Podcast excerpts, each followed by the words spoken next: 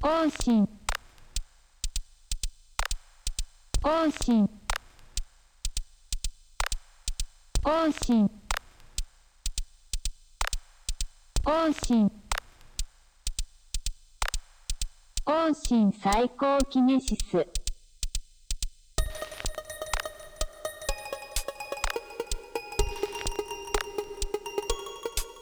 更新サイコキネシス、ワモーズと書店員のポッドキャストです。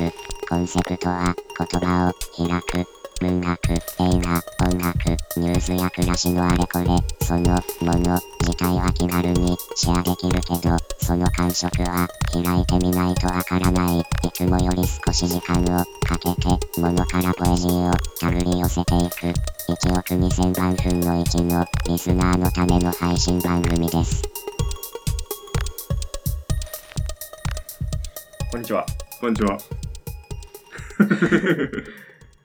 始め方全然わから ない。始め方教えてほし 方針最高キネシスです。い。はい。よろしくお願いしまよろしす。くお願いします。やっていきましょうよ。小粋な本屋。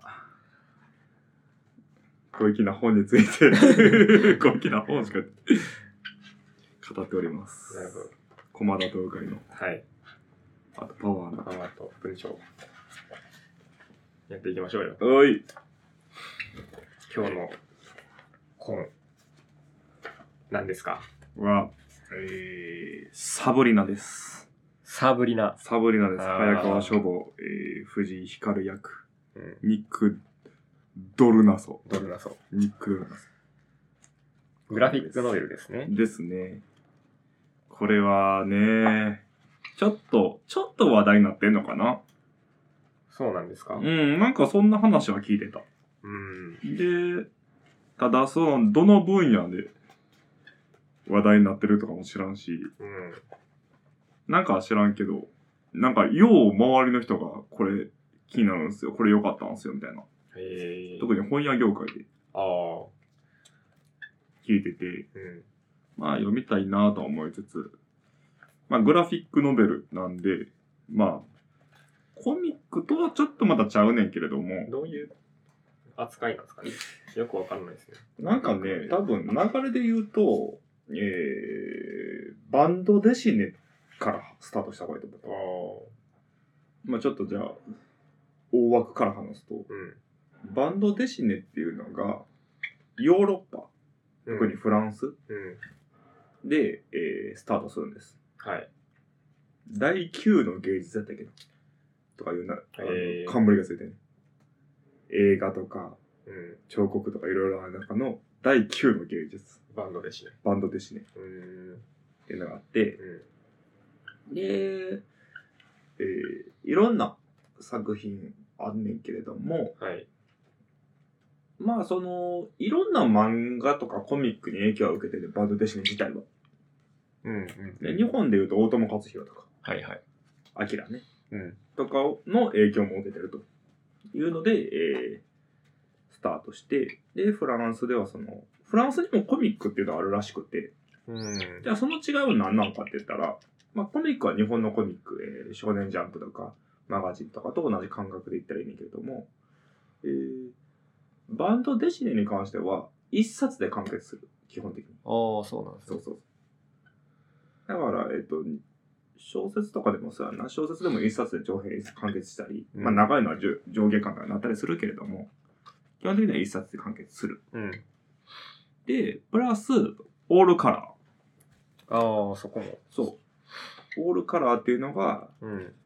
えー基本的にはなってる。うん。で、もう一個言うと、まあ、いろんな手伝いとかしてる人はいる可能性はあるけれども、基本的に一人で作れるければ。ああ、だから日本の漫画業界って結構いろんな人が関わったり、そうですねそ。うそう、アシスタント入れたアシスタントとかり、ねみたいなあるけれども、じゃなくて、えー、まあ小説も編集者が作ってるといえば一人じゃないねんけれども、まあ基本的に一人で書くものだとして、うん。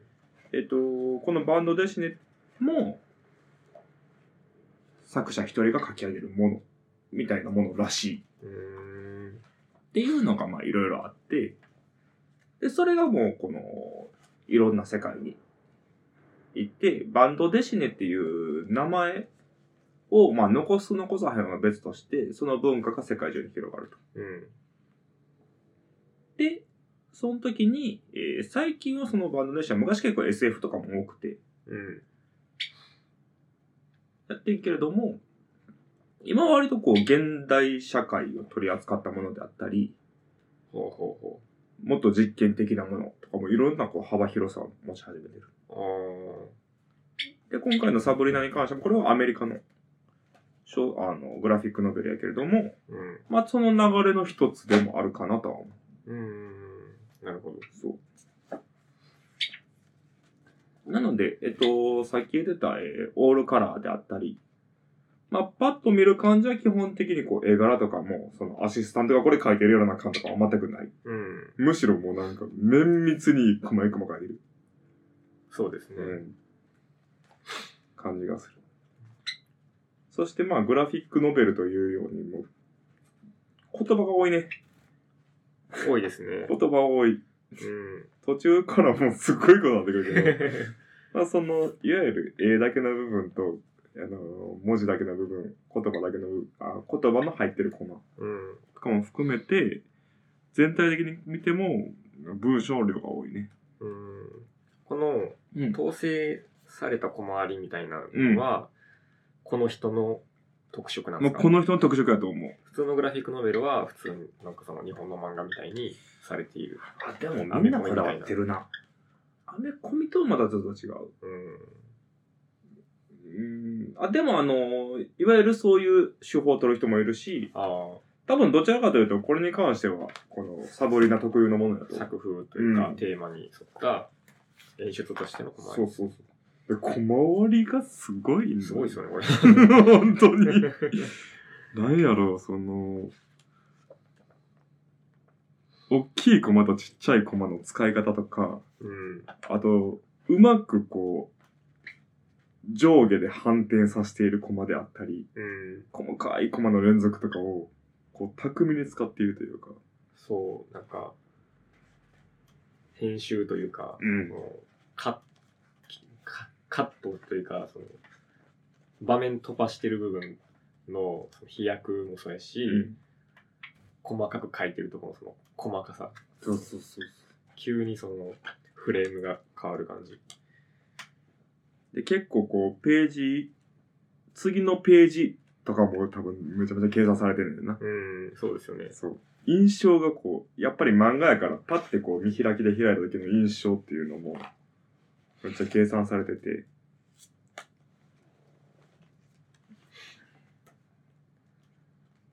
もう、これは、大変な世界やなと思う。この計算力はすげえなと。うん、まあそれでまあ物語の筋はなんですけれども、まあそのサボリナっていうのはある女性の名前うん、で、そのサボリナがある時失踪したというか、消えたと。で、とから、っていうとこぐらいから始まる、はい。さえー物語です。うん、う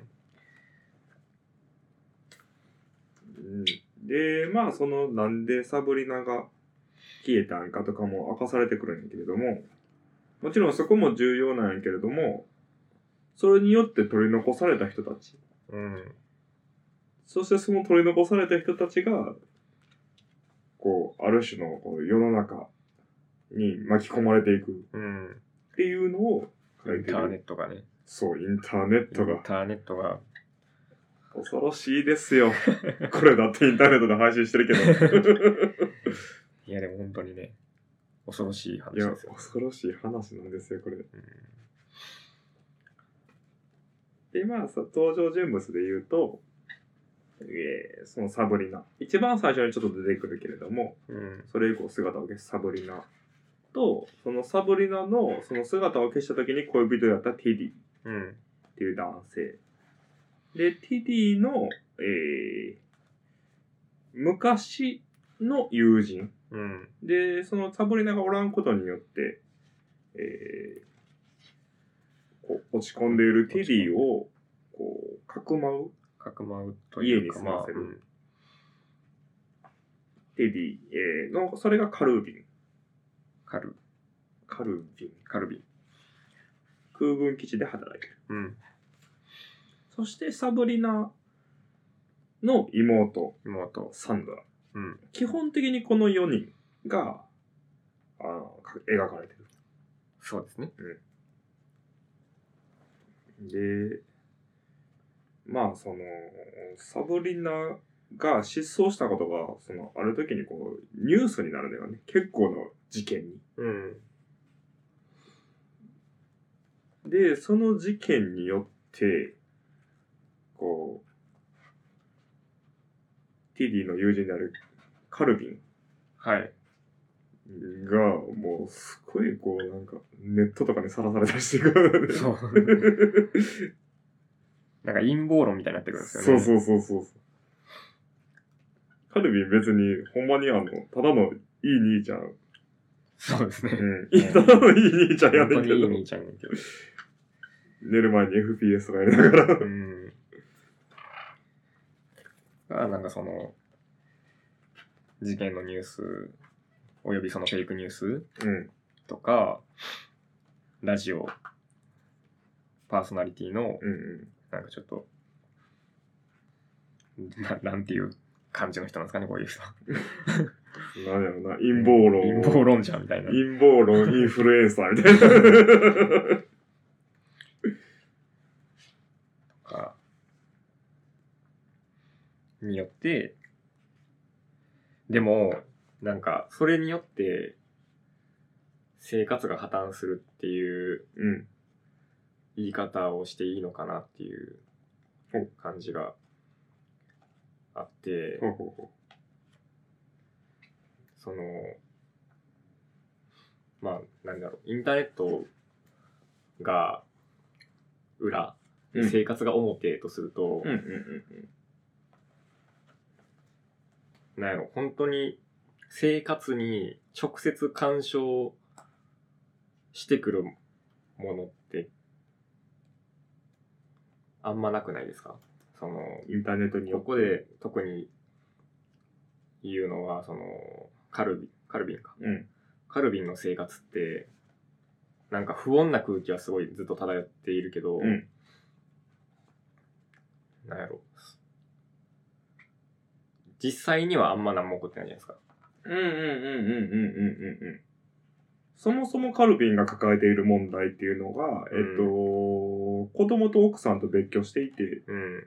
で、ほんまはカルビン自体は、その、一緒に住みたいねんけれども、っていう問題はあんまり、実は、直接的には関係してここへん。うんそれは単純にカルビンちゃのんと問そ題で。のカルビンの問題が並行して展開してるうん。っていう。で、そこに、その、陰謀論的にカルビンに降りかかる疑惑みたいなのはうんあるけど、それがその、現実的に作用してるかって言ったらちょっと微妙なとこで、うんうんうんうんうん。なんか、すごい感情を侵食されてるうんだけというか、だけというか。か、それが重問題なんですけど、はいはいはい。そうね、感情は侵食されてるね。うん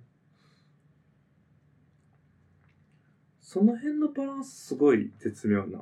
確かに言われてみたら。うーんだから、これってすごい、まあ、テーマ的にも現代的ですけど、うん。なんていうか、物語っていうものの、が、人間、こうやって物語を使っちゃうんやなっていう、うーん、ふんふんふんふんふんふん。それはフェイクニュースとかもうん含めてね、陰謀論という物語。なここでなんか確固たる物語として展開してるのってサブリナが消えたっていう、うん最初のなんかその事件。着火剤というか、うまあそ素体みたいなものがあってでもそれを転がしていくのっておのおのなんかインターネットとかのおのおのの人間のうん。中というかはいはいはいはい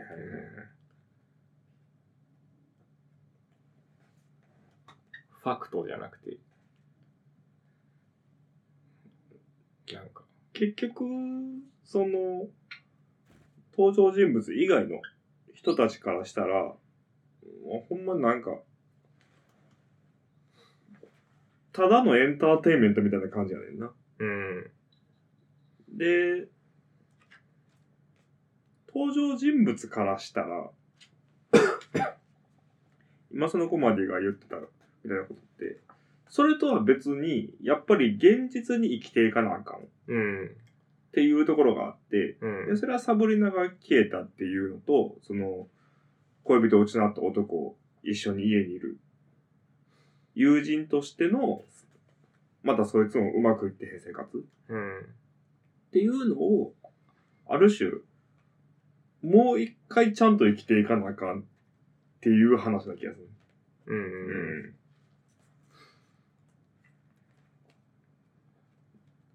そうですよね。なんかそのカルビンとかが、その家中の人物にな、なんか、陥れられてしまって、うん。その現実の対人関係みたいなものが、すぐに変わっ、なんか、見るからに変わったかっていうと、全然変わってなくて、うんうんうんうん。破綻してないんですよね。なんか、それによって。まあちょっと、あの、家にパパラッチが来るぐらい、うん。そういうのはあったりするんだけれども。この、それこそ、この時代にこれを作るっていうのが、なんか、ある種のその、インターネット浸透した後な気がしてて。うん。ですごくこうなんかモチーフとしてもいろいろこう過去と現代とかいろんなものが混ざったりするんだよ。うん例えば、、うんその、ティティがずっと聞いてるのはラジオやん。そうですね。ラジオなんて実はすごくアナログやん。うん。やけど今でも聞かれてるし。本当にラジオから聞いてるラジそうそうそうそうそうそう。で、もう一方のカルビンはあのインターネットでいろんなものを見てる。うん。 YouTube とかあの ZIP ファイルダウンロードしたりして。うん。で、その情報を知るっていう。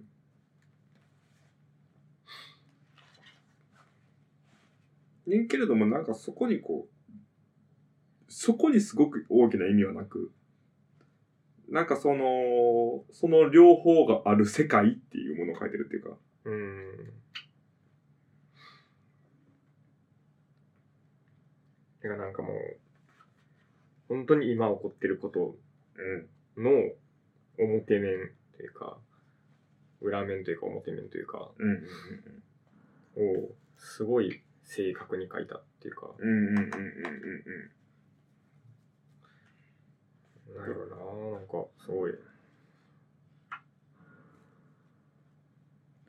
この漫画である特性っていうのがすごい活かされてるなと思うとかいっぱいあって、う例えばそのカルビンがこう、毎日健康調査みたいなのをん。 これね。そう、書いこれては、すごい、アンケートみたいなのを書いて出すねんけれども、うん。その、今日は何時間寝ましたかとか、どれくらいアルコール飲みましたかみたいな。うんもうこれで全てのカルビンを伝えんねんな。う職場でストレスとか、職場以外でストレスを抱えていますかとか、そうそうそう。自殺とか考えてますかみたいな。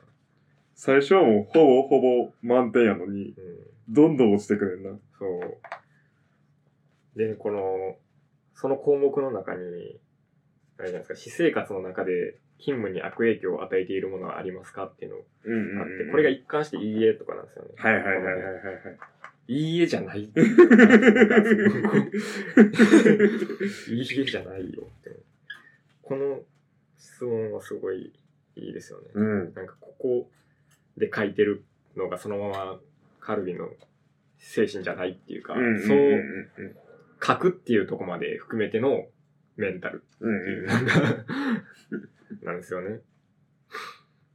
なんかこれがさっきの実はツイッターで書かれている事件とかにもなんか似てるような気もするんだよな。うん。なんか、ここにあることだけが真実じゃない。そうそう。そうそれは別に書面であっても、あの、スマホであっても、実はそういう世界、世界ってそういうことじゃないやろっていう。うん。じゃあなんでこう、そうしてしまうのかっていうとこですよね、人間。人間ね。うん。人間。人間。 なんかそういうふうに物語っていう認識の仕方をしないと、なんか認知できないっていうか、それはある。出来事を受け止められないってういう。ん。良し悪しとかじゃなくて、うん。あの、人間はそうやって物事を理解するものであると。うん。そうそう、そういう認知なんですよね。だからそれが、なんか自分の中で完結するものであればいいんやけど、なんかその作った物語、なんか自分の認知のために作った物語が、今度は他人を侵食し始めるっていう。でもっと言えば、他人が作った物語によって納得してしまっている。うん。そまあそれは本当に今の、あの、インターネット上で起こってることだと思うもん。う。うん。思うな。だから本当はそれぞれの物語の作り方でいいはずやのに、うん。なんかね、多すぎるのよね。そうっす。だから、感情リソースというか、ん。を全部取られるというか。でも、もはやさ、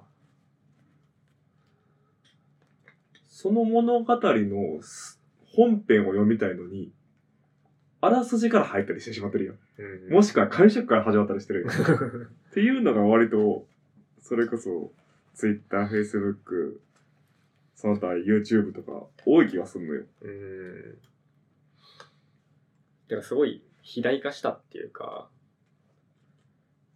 なんかすごい簡単に言うと、そのテレビとか見てて、その、まあ、バラエティとかで、大きいテロップで出たら、うん。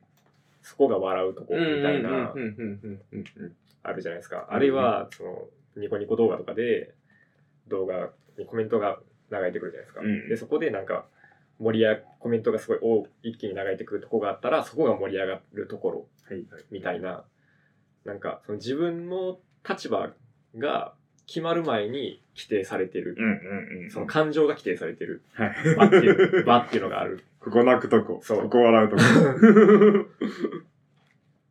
それがね、なんか、その、感情を取られるというか。うん。そういうストーリー化というが、すごい肥大化して、今ソーシャルネットっていうのがあるっていう。だから、このサブリナに関しては、それはうまいなって思うのは、それやと分かるものをちゃ漫画やから書けんねんな。うん。例えば、ツイッターの画面とか、ウェブの画面、うんメールの画面とかを、漫画やからそのところに書けるやん。この枠の中に、そうなんか、これもだからうまいなって思う。画面なんですよね、このコマって、そのまま。画面やねん。うん。で、なんていうの映画やったら、あくまでもそれを映してるカメラっていう存在が見えてしまうねんけれども、うん。紙面やとそれがなくなんねやっていう。なんかその生活が実際に行われてるコマと、その、まあ、スクリーンショットといううんか、画面、パソコンの画面、スマホの画面としての画面っていうのが、全く同じというか、うんうん鳴らされてるんですよね。この統制されたコマ割りに。そう。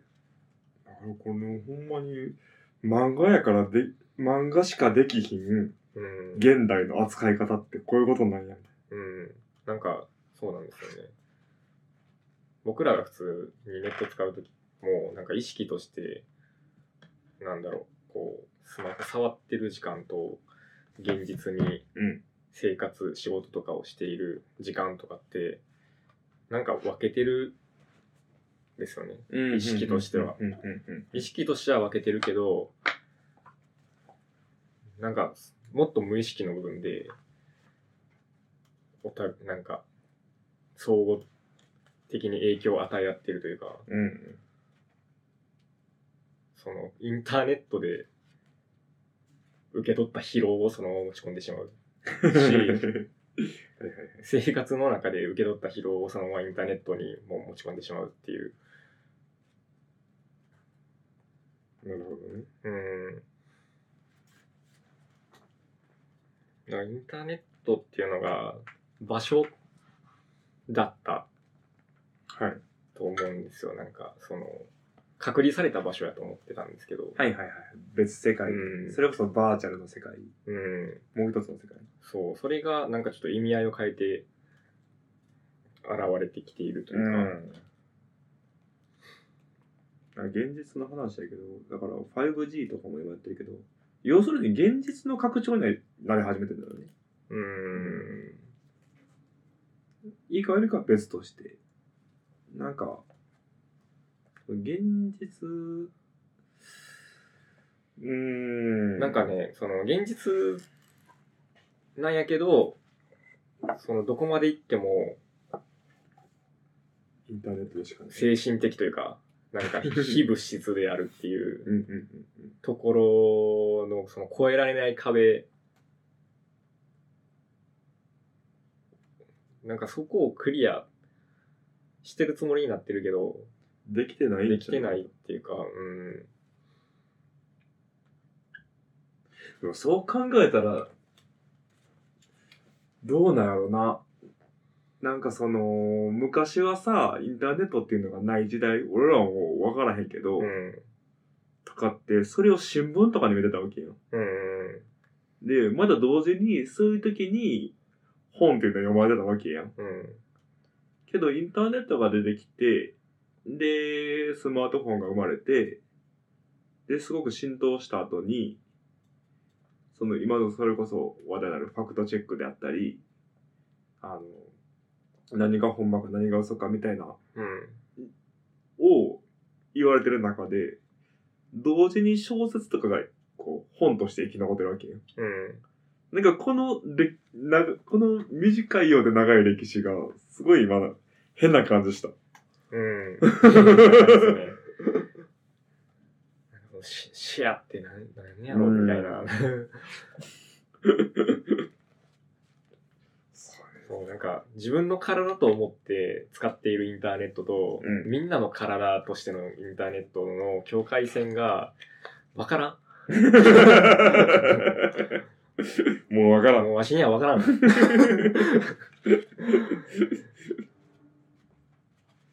ってなってるんですよ。でもみんな、多分みんななってると思うんですけど。うん。まあ、だからこそちょっと前の回の、それこそ町屋良平さんとかの時に身体性の話したけど、うん。多分、妙にそれを言われるようになった多分そのあたりからやねんな。うん。そうですよね。瞑想もしたくなる。今、ここに集中するねうんて。ん でも本当にそうしないと分かんなくな る。うーん。で、この本、内容で戻るけど、すごくそのテクニック的というか、うまい部分で、もう一つは結構抽象的な絵やと思うね。ああ。シンボリックって言うんかなその、劇画みたいなリアル性はなく、むしろなんか、知らねえ湯たんぽさんの絵みたいな。う んもう目ほぼ天に近いみたいな。なんかか、ギリギリの書き分けですよね。そうそうそう そう。これやからこそこの話って、もしかしたらすんなり受け入れたんかなと思って、ああこれもっと書き込んで、もっとリアルな顔されたらもっとしんどかったんじゃないかな。確かに。感情が分かりすぎると嫌ですよね、これ。そうそうそうそうそう。いや口も常にちょっと笑ってるか、ちょっとへこんでるから、 そうね。でもここでカルビンがどう思ってんやろとか、みたいなのが分かってしまうと、しんどいな。しん どい。うそういうことでん114ページのティディが怒ってる顔だけでちょっとしんどかったもん。しんどいです。もうなんかなんかこれめっちゃしんどかった。うーってなったら、やめてよ。やめてよってなる。ほんまに。やのに、写真だけちょっとリアルに書くねんな。ああ。写真は毎回みんなリアルに描くね映像とかじゃなくて人の顔をそこそういうのをなんかうまくやってんねんなうーん。急にちょっとリアルな笑ったりサブリの顔のが出てきたらめっちゃ辛なんだねうん すごいなんか、表出してくる感情に対してすごい無防備になりますね。うん体勢がなんか、なくなるから、不意に出てくると刺さる。そうねここまで静かに書くっていうのは、まあ、このテーマを扱う以上、そうでいくしかないんやろうなと思う。その静かさの中に読み取らせるというか、うん。静けさとシンプルさの中に。そう。でもなんかそれって、うん、そうですよね。静かなんですよね。静か、すごく静か。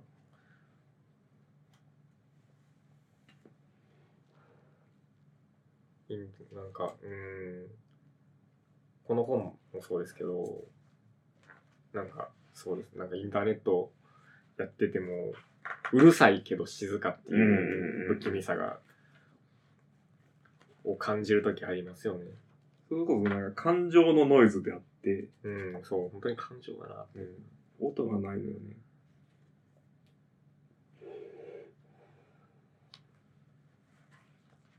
で、ある種その、喪失している人たちの静けさでもある。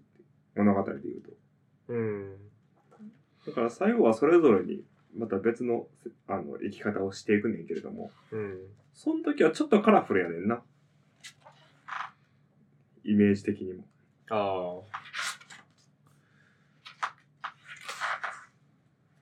明るい色で終わってくれるというか途中のこのセピア感すごい暗改めてこうバーって見たらあ、本当ですね。あの63ページはなんか瞑想中の鮮やかさよみたいなほんまや。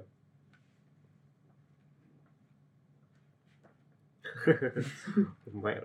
色彩の。そうこれもまたええやからこそやねんけれどもなんかそういうところもなんかいちいち聞く聞いてくねんなうん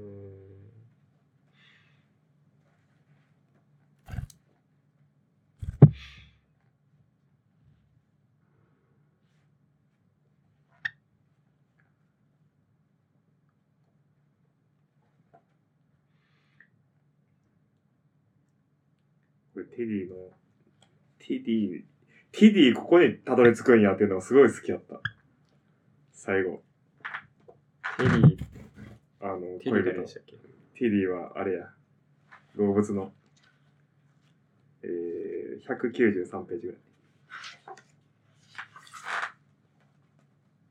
ああ。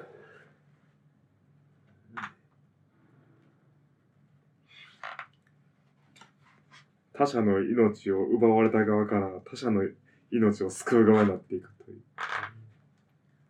いやそんなんもうベタっちゃベタやねんけどうずるいよって 深夜3時にずるいよってなった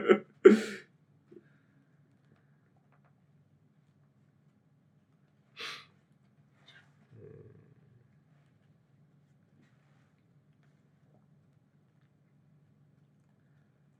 なのかなすごいなうんだから一個一個考えたら割ともなんか流れとかはそんななんか斬新ではないねんなうん。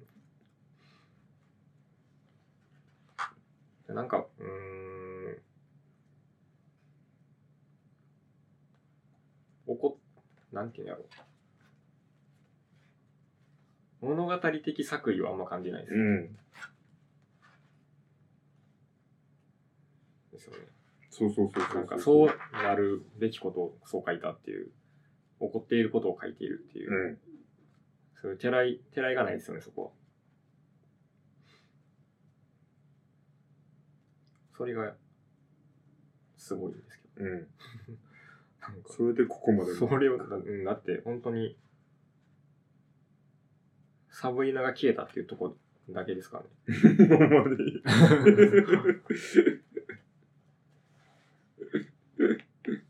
あとはもう、すごい、感情のうねりでしかないですからね。うん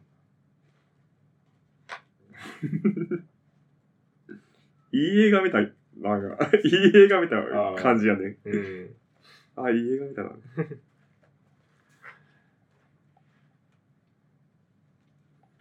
これなんや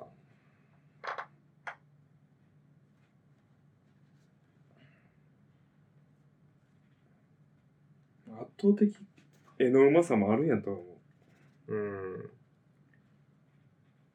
淡白ですけどね。淡白やけど、ちゃんとなんていうのな、動き、なんか、コマに動きはないねんけど、絵に動きがあんねんな。あだから多分日本の漫画とかとは全然違うテクニック。あ、うん、そうですね。それはすごい感じる。日本の漫画どちらかというと、あの、コマで動かしていくタイプ。うん。これなんかすごい、その、無言のコマとかうの。聞かせ方がえぐいっすよね。そやねん。これ結局無言や ねん。なんか言った後の、なんか何や、なん、なんすかね、梅津和夫みたいなさ、なんか何そのコマっていう沈黙のコマとか、表情だけのコマみたいなのが、これは結構対応してはるよな。うん、そう、ここれの聞かせ方ゆっくりなって思それこそ、ちっちゃいコマで会話やからリズムを生むのよね。う。うん、そうトそうンそトう。ンっトントンってリズム生んできて、ていう、なんか同じ構図のコマでセリフだけ変わってるみたいなのがトントントンってきてて、で、急にでっかいコマで沈黙。 スンスンみたいなコマ。 58ページの下とかも、すげえ、 ちょっと笑ってんねん。 なんでちょっと笑ってんねやろって思う よ。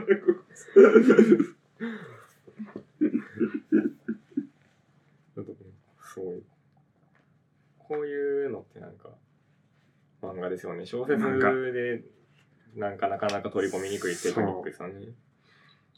沈黙を沈黙で書くことで、沈黙って書いても、それは言葉やからね。うん、そう。こうなんか、たまにこう、あの、物語の途中で、えっと、見開きで白紙入れたりする人はいるけど、ああ。っけどそれも結構トリッキーなやり方ってていうか、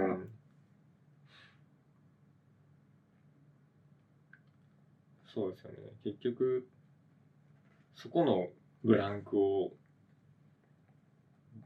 読むのは読者ですからね。うんなんか。そうそうそううそう。ん。だから多分なんかな、行間とかなんやと思うねんな。うん。で、行間を漫画は描けんねやっていうか、うん 絵で表せんねやっていう。 でしかもまた量が多いから、こう、所読の時はいちいち立ち止まらへんというか、うん。その0.5秒立ち止まっただけでもいいねんけど、そこでも効果が生まれてしまうっていう。うん。だからすごい、無駄なコマないんやなっていう。なんかちゃんと書い、書く意思を持って書いてるコマなんやなって思いますよね。 で、えなんか一枚書くだけで大変ですからね。うん。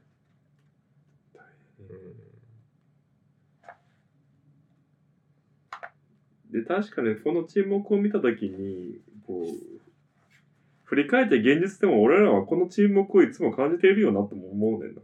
その俺らっていうのはこの二人だけじゃなくて、うん。うん。こう、すべての人が。うん。生活する人たちですよね。そう。で、そう、なんかな、俺こう、この、こういう沈黙にな、負けてしまいそうになる時あんねん。現実で。ああ。で、なんかそれを、なんかいつもフラッシュバ ックするねん あの沈黙何やったんやろこのラジオを聞いてるうん。カルビンだったっけ違うわカルビンちゃんは、テリー。テディかテディのシーンとかもさうんうんなんやろこのラジオの音声として出てくる活字の多さに対してうん。うん。テディ のてかこのコマ自体の静寂というかうんうんうんうん。 いや、ちょっとずつ体動かしたりしてるねんな。うんそれで何かまた、見えてしまうというか。そうなんか字が多いのは常にインターネットなんですよねうん。 もう字が多い。メディア。メディアなメディア全体の字が多い。うるさいうるさい すっげえ長文のメールとかが大丈うん 夫だ。怖い怖い怖い怖い。いやなんかそういうのを読んでるんですよね、ニュース。うんそうやね日頃読んだり聞いたりしてるんですよね。意味のあるのかないのかわからんものをいっぱい読んでんうーん。感情ってどこにある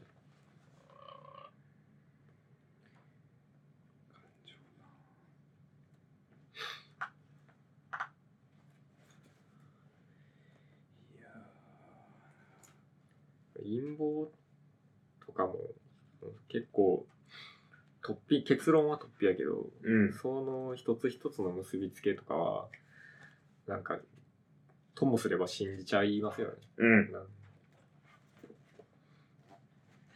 信じるうん信頼するうーんだからなんか因果関係すごい脆弱です よね。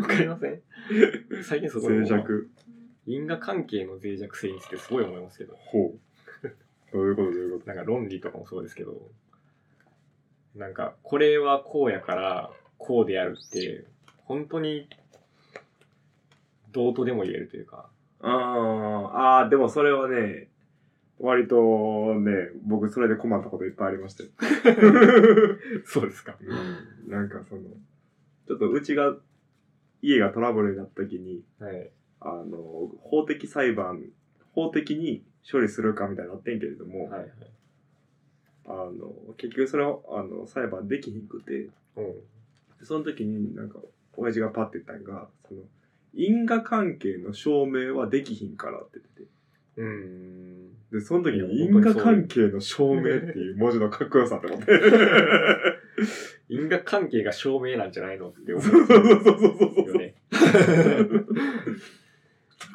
で結局それが無理だったってあんねんけどあーそういでやも本当本当ににそうそういうことですよ。そういうことやねんなうん、因果関係を証明はできない。やから、なんかそれこそ、アドラーの思想みたいなのとか、うそんれこそブッダとかも、因果について哲学者たちが語るんやろな。うん、そう、こう書かれているからこうなんやってん言うけどっていう。実は我の方が先みたいな、うん、いうのはある。そう。なんかなすごい思うんですよ。なんかちょっとそれますけど、なんかすごい理論、論論理と感性うん。をなんかそうすごい二二項対立で考える時ありますけど、うんうんなんかその論理を組み立ててるのってすごい感情やなって思うんですよね。感情やなっていうのはその巻き巻きっていうかその論理を展開してるそのエンジン部分っていうか,、うんそれは結局感情やなっていうかうんうんうんうんうんうん。心を心がないと論理って展開されへんよなと思 って。それね、今から40分喋る。もう40分過ぎてるんで。いや、そうだね、あのー前に、理屈が先なんか、感情が先なんかって考えたけど、う俺ほんまは理屈が先でやってほしかったん。ん、はい。ねんけれども、どうやったって感情が先やってなってしまって。 もう負けたと感情に。だから感情を言うたら言い表してるだけとは言えへんけど、うん。のがスタートなんやなっていや、いう。なんかそれが人間のそう。悲しさでもあり、そう愛しさでもあるそうだから結局感情からはね、逃げられへんだようね。ん。ただ、だから、だからって負け散らしていいもんじゃないけど。うん。いや、でも本当にサブリナが書いてるのっていうのはそういう感情の逃れられなさというか、うんうんうん。感情が生み出すものですよね。だから、こう、線のカーブで言ったら、最初こう、途中か、えー、真ん中から行って、もうみんな下にグッて下がるやん。うん。で、その下がり方をどんどん拍車かけようねんな。あの、メディアやったりいろんなんが。うん。ただでさえ下がってんのをより下げて、そうそうそうそう。で、上げていくっていう。うん。いや、そ、そこの淡いにある、なんか微妙なニュアンスみたいなのが、ん。抜け落ちた時の危うさ、うんなんかその、脆さみたいなのが、結局そのニュアンニュ間というか、その、どちらでもないものを結局探してると思うんですけどね。僕 僕は探してたんだよね、その。どちらでもないというか、どちらでもあるというか、はいはいはいはい両義性というか。いやだからほんまに最後はこれでよかったなって思うところはあって、なんかこう再生ってメモに書いてんけどほう。再生まあシンプルにこうある種日常が破壊されてうん。でそこから再生していく人たちの話、うん。シンプルに捉えた時にうん。なんか回復。再び生きていくって書いて再生なんやっていう改めて思ってああ。それはもうどうしても抜かれられへんとうん。もう生きていくことからは。そうですね。そう。で、これがで、なんかその、恋人を失った人が、自分も死ぬとか、う。うん。なんかそういうストーリーだってあるはずやねうん。ん。ねんけれども、そうじゃなくて、生きていくことを選択していかなあかんっていうところに、うん。それ選択するじゃなくて、選択しなあかんってところに、うん。すごい、この物語の、ちゃんと落ち着けるところがあるんねやろなと思。うん。そうですよね。なんかすごい、見えにくいけど、すごい大事なものを壊されていううん。るんですよね。もうぐちゃぐちゃやで。ぐちゃぐちゃにまだ傷全然癒えてへん。その再生です。いサやボリナとさえあんまり会ったことない、あの、カルビーが最後むちゃむちゃ悪夢みたいな。 ほんまに。で、最後妹はな、一緒に行こうって言ってた、ツーリング行ってもらうのうん。最後めっちゃいい。最後めっちゃいい。すごい。 これまた綺麗な構図や な。美しいな、この構図。そうなんかインターネットから離れてる人の穏やかさ そうですね。これポスターにしたいな。ほんまや。いやいや、いやいや、そんな感じまであす。そんな感じです。いや、これはいいね。これいいです、ね。これはいいね。か、変わった時高って思ったけ高い。ど。ほんまに。3600円。 3600 3600円を高いと見るかっていうのもちょっと考えたけど。あ、まあね。うん、まあいいわ、これは。他が安すぎるのではそなうい。そうそうそ うそうそう。という感じでした。うん。おすすめです。ありがとうございますこれもまたおすすめです。いやー、いい。話した。ありがとうございました。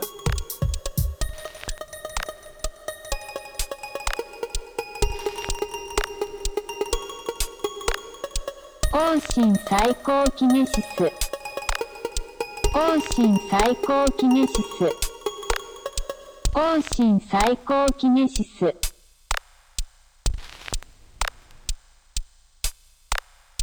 往診往診往診往診